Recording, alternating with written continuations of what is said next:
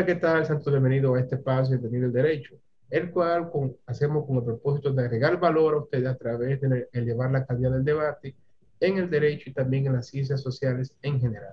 Y bueno, en esta ocasión tenemos un tema interesante, pero también estamos con una persona bastante interesante que tiene una apretada agenda y me ha dado el privilegio de poder compartir con ella algunas impresiones académicas sobre el cumplimiento o compliance, como se le llama tradicionalmente, pero en el sector valores o bolsa de valores, como se le puede llamar también. Tengo el honor de presentar a Paola Quizán, una gran amiga, colega, compañera, también guía en algunos momentos y madre académica también en algunos otros. Paola, bienvenida, ¿qué tal? Muchísimas gracias Roberto por la invitación y por la oportunidad y aprovecho también para saludar y agradecer a aquellos que nos ven por el favor de su sintonía. Para mí es un enorme placer generar esta coincidencia y deseo solo lo mejor para el devenir de esta plataforma que me parece agrega, en efecto, muchísimo valor a justo eso, a entender el derecho. Muchísimas gracias. Entender el derecho es para personas como tú, como yo, que somos curiosos y que tomamos un tiempo de ahora que pudiéramos estar quizás comiendo una buena, una buena hamburguesa o un buen plato de espagueti o una buena lasaña. Y decidimos pues, sacar un momento para hablar de, de, temas que quizás no, no son tan interesantes para algunos, pero para otros sí. Y bueno, qué gusto tenerte. El gusto es Decía que es mío. Ah, ok, ok. Pensé que ibas a decir algo, disculpa. Bueno, eh, tenemos para entrar en materia y aprovechar el tiempo eh, el compliance y su definición. Generalmente hablamos y escuchamos cuando hablamos de cumplimiento, compliance, que un programa, que debe de haber un conjunto de herramientas que ayuden a que se le dé un seguimiento a la institución eh, particular que se trate, para que no sea utilizado como una entidad en la cual se ejecute el delito de lavado de activos y que también haya una protección para identificar las operaciones y que no se dé asuntos irregulares en las mismas. Pero quisiera dejarte a ti en este momento para que tú, porfa, me ayudes a construir una definición partiendo de tu experiencia, tu contenido, que es mucho mayor que el mío. Pero para responder tu pregunta, me gustaría enfatizar en lo que yo creo que definitivamente no es el compliance o cumplimiento. Cumplimiento hace muchísimo tiempo dejó de ser la mera acción y efecto de llenar formularios y entregar papeles. Desde mi punto de vista, se constituyó en esta cultura integral que a escala mundial no solo es aplicada por entidades de intermediación financiera o entidades de intermediación de valores, sino y también por toda, pues por toda estructura corporativa tendente a brindar un servicio o brindar un producto. Esto por el sencillo hecho de que está comprobado fehacientemente que el margen más amplio, quizá de eficiencia a la hora de tú potencializar un producto o un servicio, viene dado justamente por la labor de conocer al receptor de ese producto o servicio. De ahí que cumplimiento, para mí, desde mi experiencia, sea esta serie de herramientas, de políticas y de procedimientos y también de regulación aplicable que las personas físicas o jurídicas se ven compelidas a honrar en su obligación de prevenir, mitigar y gestionar los riesgos, de la naturaleza que sea, a los que se encuentren expuestos, ¿no? Ok, se podría decir entonces que es como una estructura, ¿verdad? Que se emplea a través de un sistema, los cuales tienden a elevarse, ¿verdad? Según sea la estructura de la institución, el tipo de persona que sea, si es una persona jurídica, claro está, como una persona, por ejemplo, como un notario, un abogado, nunca va a ser igual como, por ejemplo, un puesto de bolsa o una institución del sector financiero. Entonces, primero tenemos un tipo de personas distintas, pero también una estructura jurídica que deben comprender. Primero, regular, regulado de un lado, es decir, detrás del telón, es decir, detrás de la institución, su estructura está regulada, pero también hacer operaciones comerciales que están reguladas y también brindar servicio a personas físicas y jurídicas que están reguladas, es decir, que es un, mundo de complejidad. Pero como lo define quizá, a, menos me hace entender que cuando hablamos de cumplimiento es como si se hablara de requisitos, eh, como una serie de, de, como si dijéramos un sentido básico, que una institución, ponemos un checklist, una institución debe tener tal cosa, ok, ok con lo otro y así por el estilo. O, o, se puede hablar de compliance quizá no solo como un sistema, sino también como una herramienta que, que provee alguna utilidad. Sí, claro, sin duda alguna. Yo diría que parcialmente el tema del checklist, porque, porque ocasionalmente en mis intervenciones, en cualquier quórum, yo hago mucho, mucho, mucho, o traigo mucho a colación el tema de que no solamente se trata de un checklist, no es, no es un tema de cumplimiento, no es un tema de tú hacer, ok, tal cosa check, tal cosa check, tal cosa check. No, para nada. Entonces, en relación con tu pregunta sobre los programas, etcétera, y, la naturaleza o la filosofía de cumplimiento en el mercado de, de valores, para Hablar de cumplimiento en el mercado de valores, definitivamente, necesariamente debemos hablar de prevención de lavado. Y prevención de lavado, como tú sabes, como yo sé, no es más que un conjunto de acciones que procuran legitimar bienes o activos mal habidos. Es un requisito sine qua non para el sector bursátil contar con una unidad de cumplimiento. Entonces, esa unidad es la encargada de implementar las políticas, los procedimientos, los controles que son aprobados por el Consejo de Administración en el marco de la prevención del lavado de activos, del financiamiento del terrorismo y de la proliferación de armas de destrucción masiva, así como también del cumplimiento de las leyes y la regulación que en general les sea aplicable. Es importantísimo esto, porque antes la legislación preveía que cumplimiento solo se superitase a temas de prevención de lavado. Luego, con el reglamento que en 2018 entró en vigor, se asumió como parte de cumplimiento aquello que tiene que ver con las leyes y regulación en general que tiene que cumplir el sujeto obligado, que tiene que honrar esa entidad, en este caso en particular de intermediación de valores.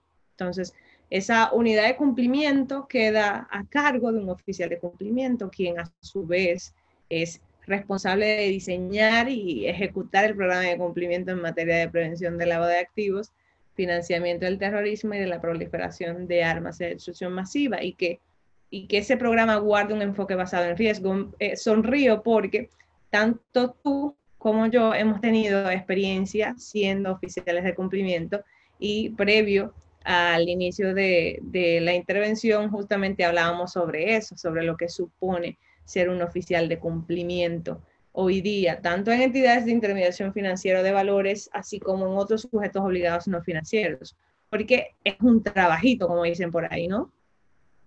Entonces, em, el oficial de cumplimiento tiene un rol muy importante en el día a día, en la consecución de las metas, de las metas comerciales de una entidad.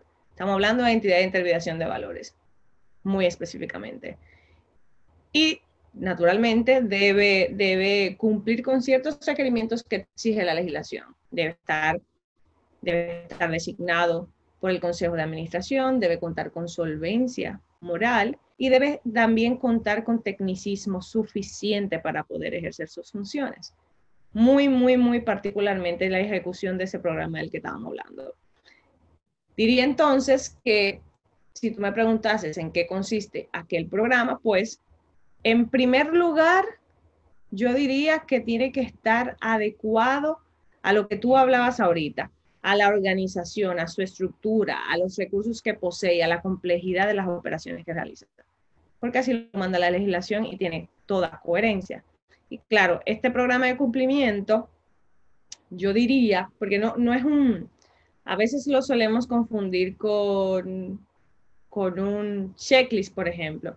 No, para nada. De hecho, es un conjunto de cosas que yo, que yo, que yo pienso puede, o yo considero que se reúnen cuatro grandes aspectos, grandísimos. El primero, importantísimo, es tener un marco regulatorio interno claro, un marco regulatorio interno asertivo que permita al personal y a cualquier receptor de este entender lo que se procura a través de la implementación de las políticas y procedimientos que lo componen. Eso es basiquísimo. Además de ello, como en segundo lugar, un plan continuo de capacitación. Y ojo con esto, voy a, voy a hacer un comentario al margen con relación a esto. No se trata nunca de hacer monólogos que duren cinco horas o diez horas o quince o la que tú quieras para simplemente cubrir las jornadas anuales de capacitación que te exige el, regulador. No, no, no, no, no, no se, no se trata de eso, porque Simplemente tú le pones un video ahí a, una, a, todo el personal de front office o de negocio, tú le pones un video que dure 15 horas y ya, se dio la capacitación y estamos todos muy bien. Y está de Exactamente. No, esa, esa para nada, para nada es la idea, sino yo diría que, lo que se procura es asumir una cultura organizacional que mediante el ofrecimiento y ejecución de los, productos y servicios que presta, honre las disposiciones que contiene aquel marco regulatorio interno del que hablábamos en el primer punto. Para mí eso es fundamental, porque como decía al, inicio de, la intervención, no es un tema de dar papeles por dar, de llenar formularios por llenar, de firmar contratos por firmar, para nada, para nada. Y precisamente por eso, porque no es así, tú también, en tercer lugar, diría que debes contar con un o garantizar un régimen sancionador contundente. Digo contundente para que se entienda que, que no debe permitirse ningún tipo de paño tibio en lo que se refiere al incumplimiento de las disposiciones del marco regulatorio o del programa de cumplimiento. No, no es no es para nada negociable, no para nada. Entonces, en un cuarto aspecto, yo diría que, que en el ejercicio de, de las funciones del personal operativo, en el ejercicio de las funciones del personal de negocios o de estrategia o y de control, que ese ejercicio, el ejercicio de las funciones del personal operativo, el ejercicio de las funciones del personal de negocios o de estrategia, de tesorería y, hasta los de control sea evaluado de manera constante por, en este caso, las unidades de Middle Office, que también son unidades de control, y periódicamente de forma independiente por un auditor interno, un auditor externo, de modo que pueda determinarse si ese trabajo que hicieron está siendo llevado a cabo de la manera correcta. O si no, y si no es así, pues jalar las correspondientes em, orejas. Eh, mira, eso que me ha dicho está excelente. Y ya que has mencionado, creo que hacer un comentario sería como redundar, pero no quisiera terminar este diálogo antes sin preguntarte al menos sobre la normativa en el sector, en el sector financiero, perdón, el sector bursátil el sector de bolsa de valores, ¿qué podemos encontrar? Tenemos la ley 155-17 que es República Dominicana. Tenemos de todo. Tenemos el reglamento para la prevención de lavado de activos, financiamiento del terrorismo y proliferación de armas de destrucción masiva en el mercado de valores. Y tenemos algo importantísimo, que es la circular de debida diligencia, es un instructivo. Em, que publicó a raíz de la ley 155 del reglamento de prevención del lavado del mercado de valores, la superintendencia del mercado de valores allí contiene, todo, e, contiene todas, todos los requisitos mínimos para tú hacer una debida diligencia de un cliente. E inclusive el reglamento incorpora temas de debida diligencia para el proveedor, para el empleado y todo el marco em, regulatorio interno que debes contar como entidad de intermediación de valores. Mira, ya por un tema de tiempo, que sé que tienes una apretada gente y de verdad agradezco este diálogo, quisiera eh, hacerte como pregunta final algo que al menos para mí es interesante y es siempre darle seguimiento a las, a las nuevas tendencias, a las cosas que van surgiendo y al menos en el sector finanzas, ya que mencionaste eh, la, debida diligencia, por ejemplo, recientemente hubo una modificación de, del instructivo de debida diligencia que trae un cambio y marca un antes y un después en relación a cómo se llevaba anteriormente. Te estoy hablando de una normativa que se aprobó más o menos para marzo, abril, de este año. en la banca. Exactamente, en la, en la circular 00522 de la superintendencia de banco. Y bueno, esto ha transformado totalmente la dinámica de cómo se lleva. Esto va desde los procesos, ejecuciones, configuraciones de nomenclaturas que deben hacer los clientes a nivel de riesgo y también así una modificación en asuntos de, de calibración de matriz y adecuación también de seguimiento de la diligencia que se amplia en asuntos bastante considerables porque antes habían mecanismos más directos, pero ahora se toma en cuenta hasta la noticia de los periódicos, por un ejemplo. Y, y, bueno, Eh, me gustaría saber, bueno, también el, el, sector de las fintech que están subiendo a meta de inteligencia artificial, pero me gustaría saber tú que estás más involucrada de llena en el sector de valores, cuáles nuevas tendencias se pueden ver o cuáles son esos asuntitos que quizá, bueno, un oficial de cumplimiento ve en este video pudiera soportar que está ahí en esos temas del día a día en el sector bursátil. Yo diría que sin duda hay varios, hay varios asuntos que, que se encuentran el día al día y que emergen en, en, materia de cumplimiento en el mercado de valores. Y ellos van surgiendo en la medida en la que crece y en la medida en la que se desarrolla el mercado de valores. Pienso que uno de ellos, y si no el más importante en este momento, es la automatización de los procesos, sobre todo del proceso de conocimiento del cliente. A propósito de tu comentario acerca de que ahora desde la perspectiva de la banca se toman en cuenta ciertas noticias, etcétera. Con tantos pasos dados en, términos tecnológicos y con la evolución propia de los mercados, el acceso de la gente a estos, porque para nadie para nadie es, algo desconocido que el mercado de valores, al menos si tú hablas de mercado de valores hace 10 años, 15 años, 20 años en República Dominicana, pues un reducido grupo conocía lo que era. Afortunadamente, y, gracias a los participantes del mercado, a los reguladores, eh, hemos podido construir esta, esta, esta capacitación, esta cultura continua Em, de, dar a conocer el mercado y cuáles productos nosotros contamos. Entonces, em, en, ese mismo sentido, dando tanto paso tecnológico, que son, que son fundamentales hoy en día para cualquier cosa, para cualquier cosa que tú vayas a hacer y que implique un receptor de un producto y un emisor de un producto se apela a la diversidad de, quienes adquieren ese tipo de productos. Entonces, es menester nuestro precisamente por esas razones. Desde, cuando digo nuestro me refiero desde el regulador del mercado de valores hasta los distintos participantes, sean puestos de bolsa, sean administradoras de fondos de inversión, sean bolsas de valores, sean custodios, etcétera. Es menester nuestro construir las herramientas necesarias no solo para que una persona pueda abrir una cuenta de corretaje, eso parecería ser simple, ya tenemos precedentes, sino también para que se pueda obtener un conocimiento suficiente y razonable sobre el receptor de los productos y sobre las operaciones que efectúa esa persona en materia muy particularmente de monitoreo. Creo que ya están sin duda sentadas las bases para lo propio, hay buenos precedentes, tanto locales como internacionales, ya sea en el sector usátil como, como en cualquier otro mercado, muy particularmente el mercado eh, bancario, y creo que para allí vamos, para allí vamos. Sobre el tema de las fintech y, y demás mercados, tú sabes que tanto la super de valores como la super de bancos y el Banco Central tienen una postura muy particular, muy particular sobre, sobre este tema en lo que respecta a activos virtuales, ya lo sabemos, eh, eh, traerlo a, debate sería realizar un juicio de valor, ciertamente, pero creo que, que el mercado de valores dominicano continuará un desarrollo que es imparable y que en la medida en la que nosotros vayamos viendo cosas creciendo más, iremos,